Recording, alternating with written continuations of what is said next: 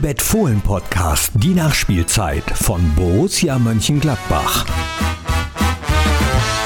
Einen wunderschönen guten Tag und ganz herzlich willkommen, meine sehr verehrten Damen und Herren, liebe Fans der einzig wahren Borussia, der allererste Podcast im neuen Jahr 2020.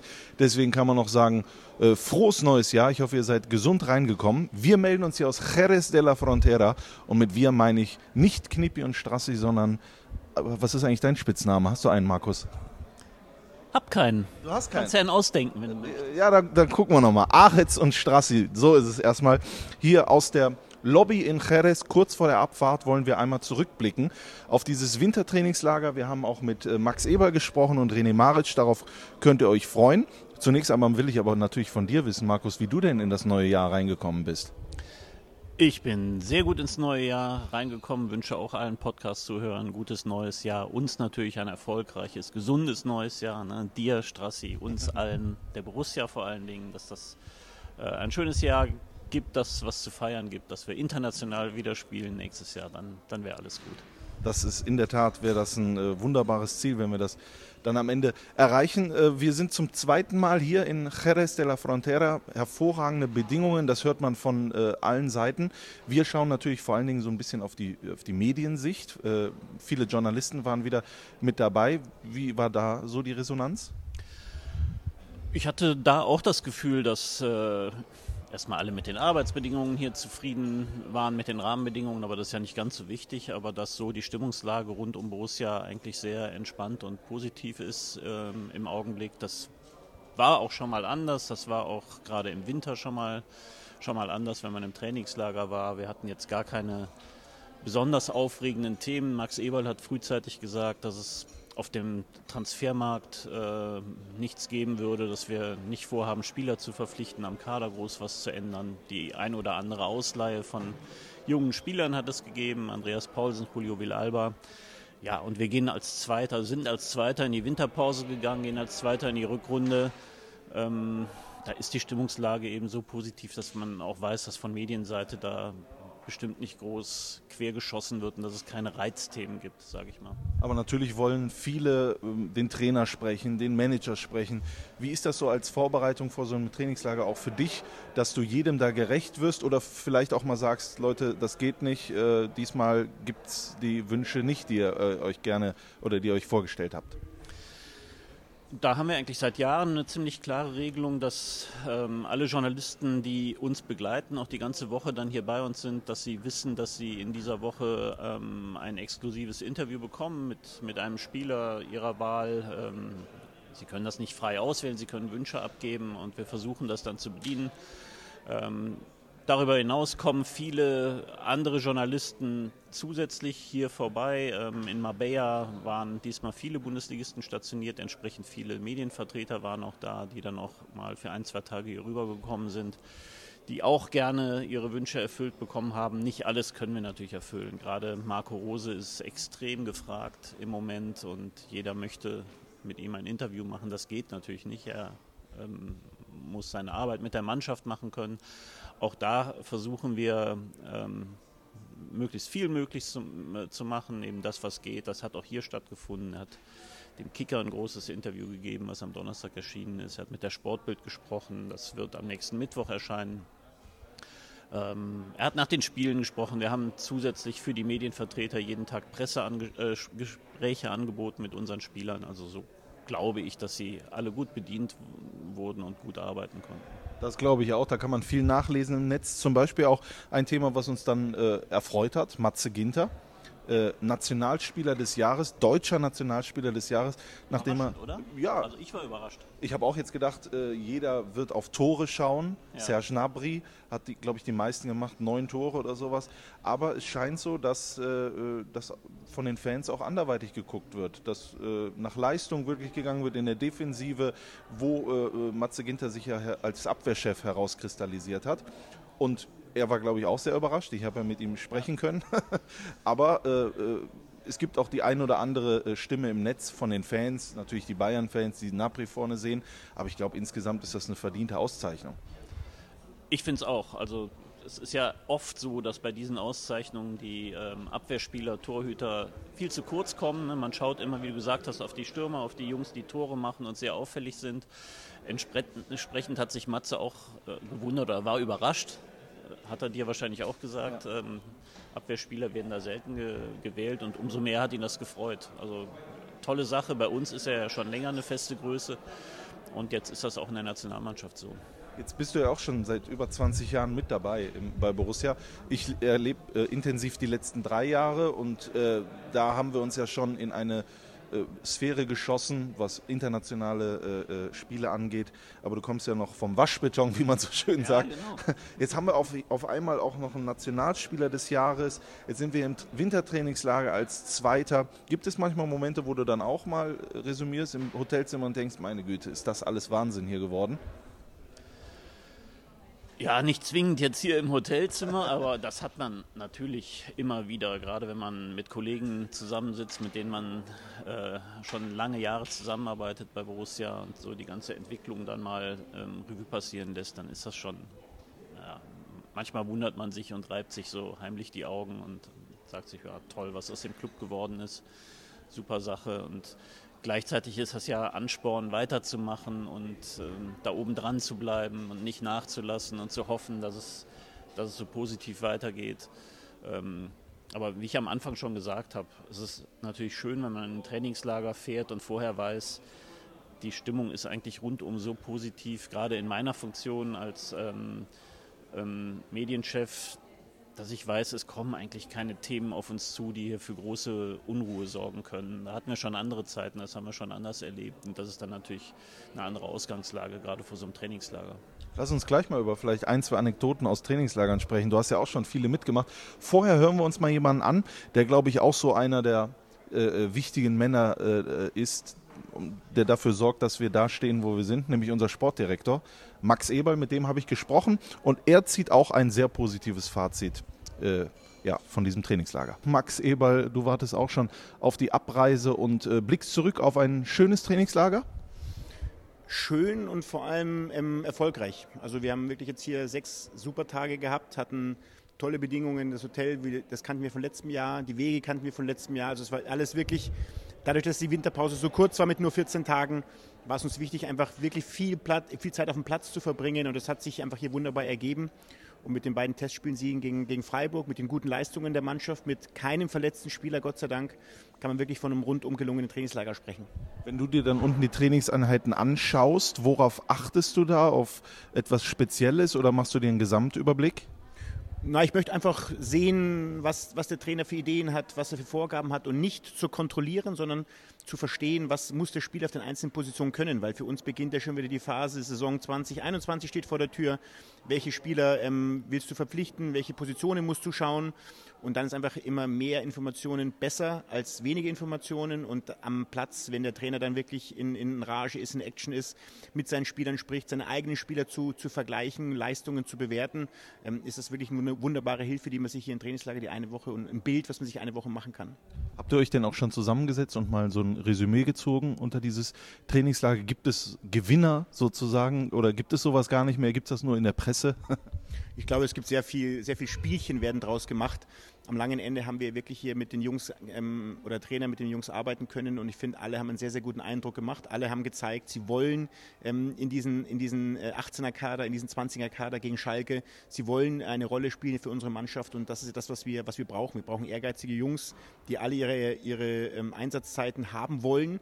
Die müssen sie sich am, können sie sich am Trainingsplatz erarbeiten. Ähm, deswegen, es gibt äh, viele, viele gute Eindrücke, die wir geholt haben und ähm, ja, jetzt haben wir noch eine Woche Zeit, um unser Schalke vorzubereiten. Das Trainingslager wird aber natürlich auch genutzt, um mal ein bisschen ein paar Gespräche zu führen in ganz anderer Atmosphäre und aber auch für Fußball. Du hast die Klamotten angezogen, es wurde zum Beispiel Fußballtennis gespielt. Bist du mit deinen Leistungen zufrieden oder ist da auch noch Luft nach oben? Ich muss fairerweise sagen, ich bin sehr zufrieden mit meinen Leistungen. Ähm, ich hoffe, man hat nicht zu viel live übertragen irgendwo, aber es hat unglaublich viel Spaß gemacht und es tut mir einfach auch mal gut, A, oder uns allen gut, A, wie du gerade gesagt hast, in, in entspannter Atmosphäre zusammen zu sein, abends eben nicht zu seiner Familie zu fahren, was natürlich viel wichtiger ist, aber eben Trainingslager ist es jetzt nicht möglich, sondern sich mit seinen Kollegen auszutauschen, einfach mal lockere Gespräche zu führen beim Bierchen am Abend oder beim Spaziergang zum Platz. Und, ähm, und ich konnte eben die Möglichkeit nutzen, wieder ein bisschen Sport zu, zu treiben, ein bisschen meinem, meinem, in Anführungsstrichen, meiner Freude zu frönen, Fußball zu spielen, was ja doch im Jahr sehr, sehr selten vorkommt. Ähm, und deswegen ist es für mich ein rundum gelingendes Trainingslager, auch wegen meiner Leistung. Letzte Frage, man hat auch gesehen, Marco Rose war bei diesem Trainingsspiel auch dabei. Den will man eigentlich nur im eigenen Team haben, oder? Sonst ist es sehr unangenehm. Ja, aber das ist das, was er verkörpert. Er möchte gewinnen. Und äh, wenn es äh, ein Trainingsspiel ist oder wenn es ein eigenen Fußballtennisspiel ist oder wenn es wahrscheinlich bei Mensch ärgerlich ist. Also Marco lebt dieses Gewinnen wollen vor und das ist das, was die Mannschaft ja auch spürt. Und deswegen sind auch solche Testspielsiege gegen Freiburg für uns schon wichtig, weil es ist ein Testspiel, alles ein bisschen müde, gibt ein paar Widerstände, aber darüber hinaus zu gehen, ähm, das will man und das lebt Marco eben vor. Herzlichen Dank und jetzt freuen wir uns auf zu Hause. Absolut mit Max Eberl zu arbeiten, Markus, das ist, glaube ich, ein Geschenk Gottes. Also er hat auf jede, Antwort, äh, auf jede Frage eine Antwort, äh, äh, ist schlagfertig, ist super locker drauf. Man hat das Gefühl, man kennt ihn. Also es ist schon ein wichtiger äh, Mensch für Borussia. Absolut. Max ist einfach überragend. Ich halte ihn für den besten Sportdirektor der Bundesliga. Und für mich ist er auch der beste Mensch unter den Sportdirektoren der Bundesliga. Also es ist einfach es macht Spaß, mit ihm zu arbeiten, wie du sagst. Max ist unkompliziert, er ist bodenständig, er ist bescheiden geblieben, immer nie abgehoben.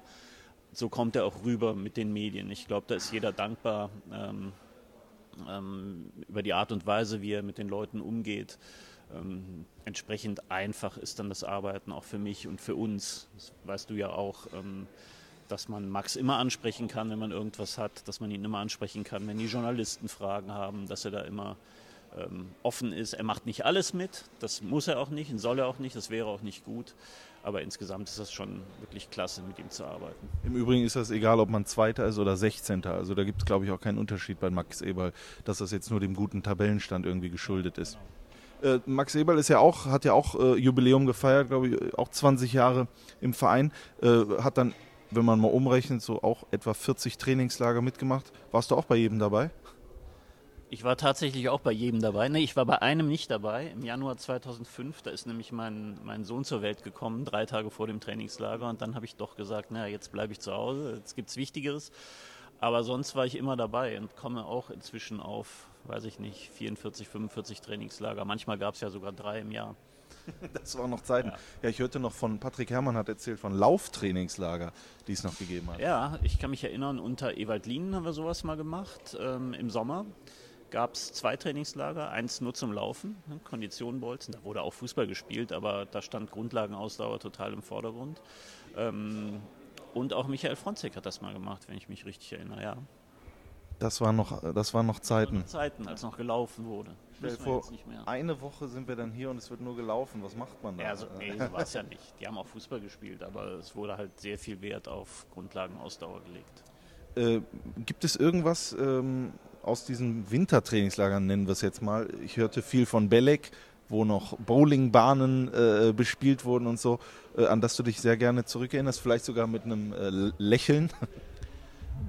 Ja, klar. Es gibt viele, viele lustige Geschichten, manche, die man noch besser nicht erzählt. Und gerade wenn man wie hier in der Woche abends mal zusammensitzt mit Leuten, die lange dabei waren, wie zum Beispiel mit Markus Breuer, unserem äh, Busfahrer und Zeugwart, der ist auch immer gut dafür, die eine oder andere Anekdote auszupacken. Für mich war es natürlich immer spannend, ähm, wie wir so aus medialer Sicht ins Trainingslager gehen. Da gab es natürlich auch schwere Zeiten, schwierigere Zeiten als heute, dass man ins Trainingslager gefahren ist als Tabellenletzter oder als, als eine Mannschaft, die um den Klassenerhalt gekämpft ist, dass der Trainer unter Beschuss war in den Medien. Man wusste, das wird jetzt auch eher eine ruppige Woche und ähm, die Medienvertreter, die dabei sind, haben vielleicht ein Interesse, auch kritische Fragen zu stellen und vielleicht auch mal ähm, gegen den Trainer zu schießen oder ihn zumindest in Frage zu stellen. Und dann weiß man, dass die, dass die Zusammenarbeit natürlich nicht so angenehm ist, wie das jetzt in den letzten Jahren immer war. Ist es denn so, dass du auch äh, darauf schaust, äh, ob es zu angenehm ist? Das gibt es ja auch mal, dass es alles zu gut läuft, dass vielleicht mal irgendwie jemand einen Stock mal zwischen die Speichen wirft, damit auch mal was äh, rumpelt im Karton. Ja, das ist jetzt für mich, für die reine Medienarbeit, ähm, vielleicht nicht so, dass ich bewusst versuche, mal für ein Rumpeln zu sorgen, aber klar, Max und ähm, die Trainer haben natürlich auf sowas auch immer ein Auge, dass bei der Mannschaft keine Lethargie einkehrt oder das Gefühl, ah, alles läuft ganz geschmeidig, ähm, uns kann keiner was, wir müssen nichts Besonderes tun. Da wäre es natürlich ähm, kontraproduktiv, wenn so ein Denken herrschen würde. Ähm, und dann muss man vielleicht auch hier und da mal für ein bisschen Reibung sorgen. Über äh, äh, was gut lief und was nicht so gut lief, habe ich gesprochen mit René Maric, einem unserer äh, äh, Co-Trainer, der, so, der viel Positives gesehen hat, aber auch sagt, wo es noch äh, oder wo noch Luft nach oben ist. Hören wir mal rein. Die Sonne scheint, das liegt zum einen natürlich an der Sonne, aber vor allen Dingen an dir. René Maric, ein äh, Resümee dieses Trainingslager brauche ich jetzt von dir und zwar aus Trainersicht. Ja, wenn ich dich sehe, dann scheine ich natürlich schon mal.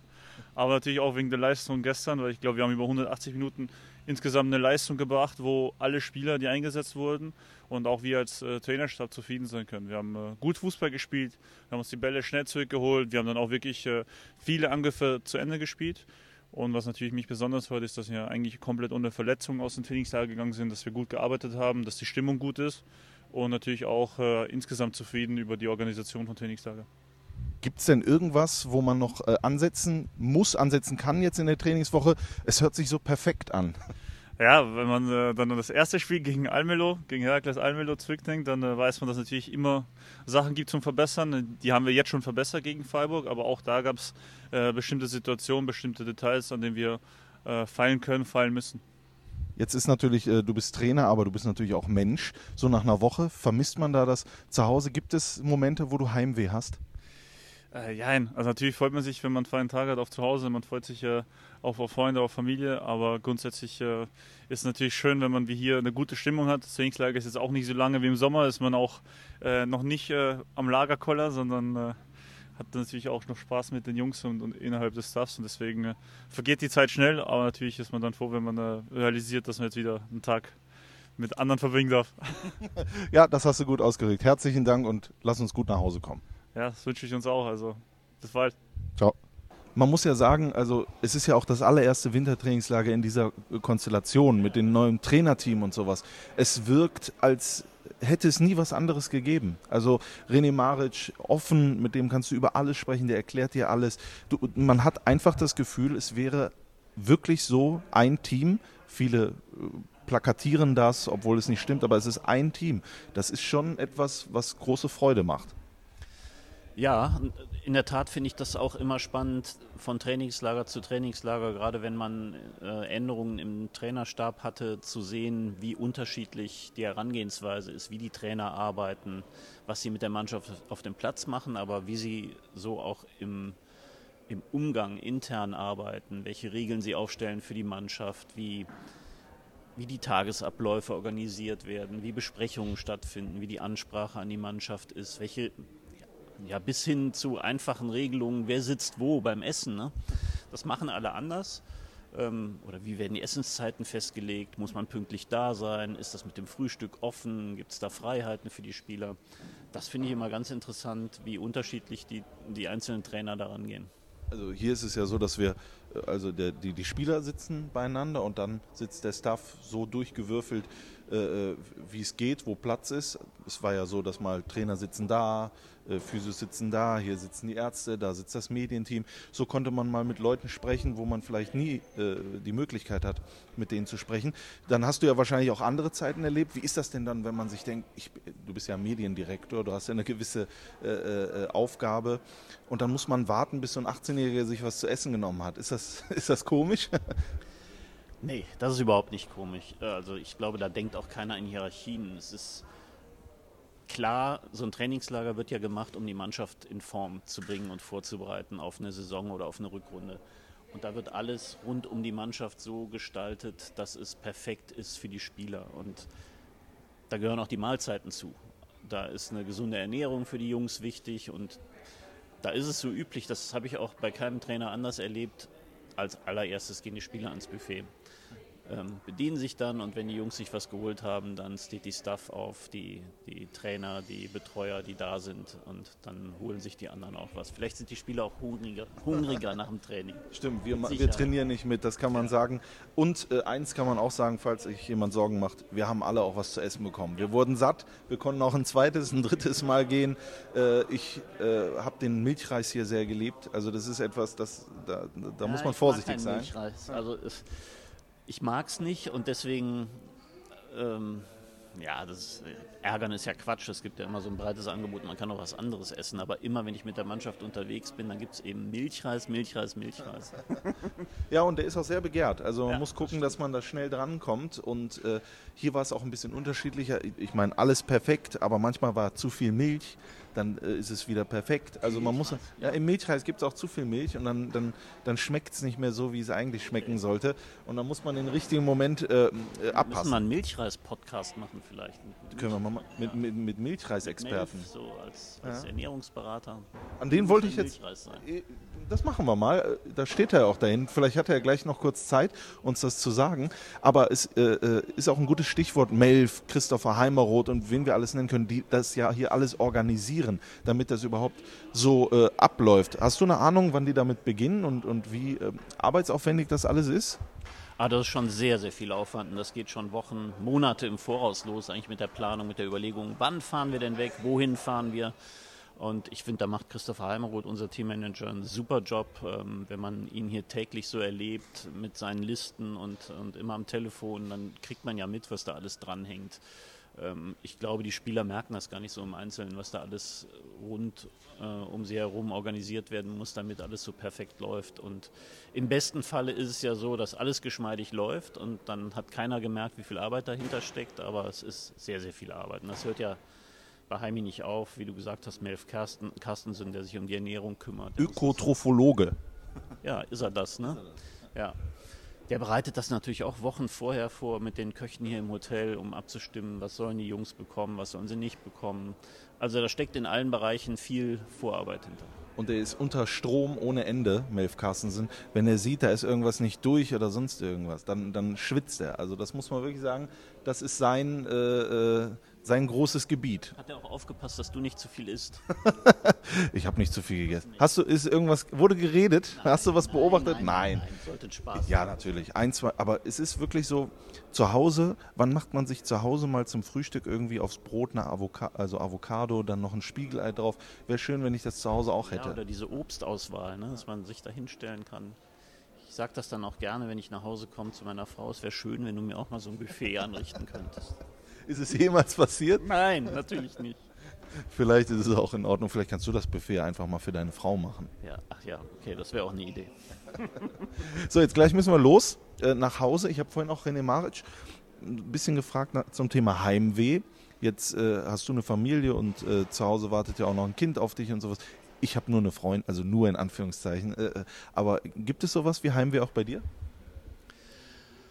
Na, Heimweh wäre jetzt übertrieben. Nach einer Woche freut man sich drauf, nach Hause zu kommen. Ähm, mein Sohn ähm, und ich, wir haben über Weihnachten sehr viel Darts gespielt. Ne? Wir haben Dart-WM geguckt und dann noch viel selber gespielt und waren so richtig im Fieber. Und der fand das blöd, dass ich gefahren bin. Ich fand das auch blöd, dass ich nicht weiter Dart spielen konnte. Und da freue ich mich drauf, jetzt heute Abend vielleicht schon. Wer, wer ist da dein Vorbild? Ich finde Michael van Gerven gut. Ja, klar, ist jetzt der, der Beste aktuell, aber Weltmeister ist er ja nicht geworden. Aber ich mag ihn vielleicht auch deshalb, weil ihn so die meisten nicht so mögen und er ausgebuht wird und er sich da ja auch immer gegen das Publikum durchsetzen muss. Vielleicht äh, schafft es ja auch irgendwann ein Deutscher. Max Hopp, glaube ich, ist da sehr gut äh, mit dabei. Oder Max Kruse, ne? der hat ja jetzt auch gespielt. Aber ich glaube, bei der Promi-Darts-WM war, war der, glaube ich, nicht so gut. Nee, ne? nee, nee. Hast du geguckt, ne? Ich habe es geguckt tatsächlich, ja, ja, weil, weil Marco Rosa auch erzählt hatte, dass der Pascal Hens, Pommes Hens, der Handball-Weltmeister war er ja, guter Kumpel von ihm, mit dem er im Urlaub war, der erzählte nämlich, dass äh, Pommes Hens da mitmacht und dann haben wir es uns angeguckt, war lustig. Ich glaube, er hat sogar gewonnen. Gewonnen, ja. Der hat sogar auch Let's Dance gewonnen. Also es ist Wahnsinn, was er alles abräumt. Gewinnt alles offensichtlich, der Typ. Dann äh, bin ich mal gespannt, wie du äh, im Darts äh, dich schlägst. Wir haben ja, glaube ich, noch, das können wir jetzt auch mal öffentlich äh, sagen, ein Ding offen. Wir hatten vor, ein, vor zwei Jahren haben wir ein Badminton-Turnier gemacht. Danach kam nichts. Da kam nichts Da mehr. kam nichts. Ja. Und ich glaube, es ist die Aufgabe von Lübbe und Christian Verheyen. Das kann man hier auch mal öffentlich sagen. Das muss man sogar öffentlich sagen. Wir haben damals gesagt, ähm, wer das nächste Turnier, die nächste, das nächste sportliche Krä- Kräftemessen der Presseabteilung organisieren muss. Die Ja. wissen, dass das ihre Aufgabe ist, aber da ist noch nichts gekommen. Nee, da aber Darts wäre zum Beispiel Richtig. Das kann man ja auch oder? als Team spielen. Ja. Ne? Und dann macht man das so wieder wie bei der Promi-Darts WM. Ein guter und ein nicht so guter. Und ich bin nicht gut, aber ich glaube, ich. Wahrscheinlich sind wir da alle schlecht, oder? Aber äh, das, das ist doch eine Idee. Wir machen dieses Darts-Turnier. machen wir. Das, Das machen wir. Und dann schön irgendwo, es gibt da sicherlich auch so eine Darts-Kneipe in Mönchengladbach. Ja. Vielleicht kann sich ja jemand melden, der dieses Turnier gerne austragen äh, wollen würde. Dann kommen wir gerne vorbei. Ja? Absolut. Ja. Sehr schön, es hat mich gefreut. Dankeschön, Danke, äh, Markus, Christian. für die Zeit. Jetzt, äh, glaube ich, wird es hier schon echt turbulent. Es geht ab zum Flughafen. Hast du alles eingepackt? Ging alles wieder rein? Es ging alles wieder rein. Ich habe nicht mehr dabei, als ich mitgebracht habe. Ähm, der Koffer ist abgestellt oben. Ich hoffe, er kommt zu Hause an. Jetzt essen wir noch schnell was. Ach, das auch noch. Jetzt gibt es noch was zu essen? gibt's noch Ja, das ist schön. Nudeln. Bei mir ist es so, ich kann immer äh, nicht wieder gut einpacken, weil ähm, ich kann das nicht falten. Ich bekomme das zu Hause gefaltet. Freundin Genau, faltet die faltet, richtig. Ah. Und ich muss es dann reinquetschen. Ja. Oder hat der Björn jetzt was von dir mit Der Björn hat gestern gebügelt und äh, aber genug der äh, privaten Geschichten. Ähm, wir freuen uns auf die Saison. Freitag geht's los auf Schalke. Ich glaube, einen besseren Auftakt gibt es nicht unter Flutlicht. Und dann gucken wir mal, wie es weitergeht in der Saison. Genau. Dankeschön, Markus. Dich hören wir sicherlich auch in diesem Jahr noch öfters hier im Podcast mit Knippi oder mit mir. Euch herzlichen Dank für, für die Aufmerksamkeit. Wir hören uns dann wieder mit der Nachspielzeit am, äh, was ist das, 17, 18, 20. Januar nach dem Spiel auf Schalke. Bin sehr gespannt, über was wir dann sprechen. Hoffentlich über drei Punkte. Macht's gut und bis dahin. Tschüss. Tschüss.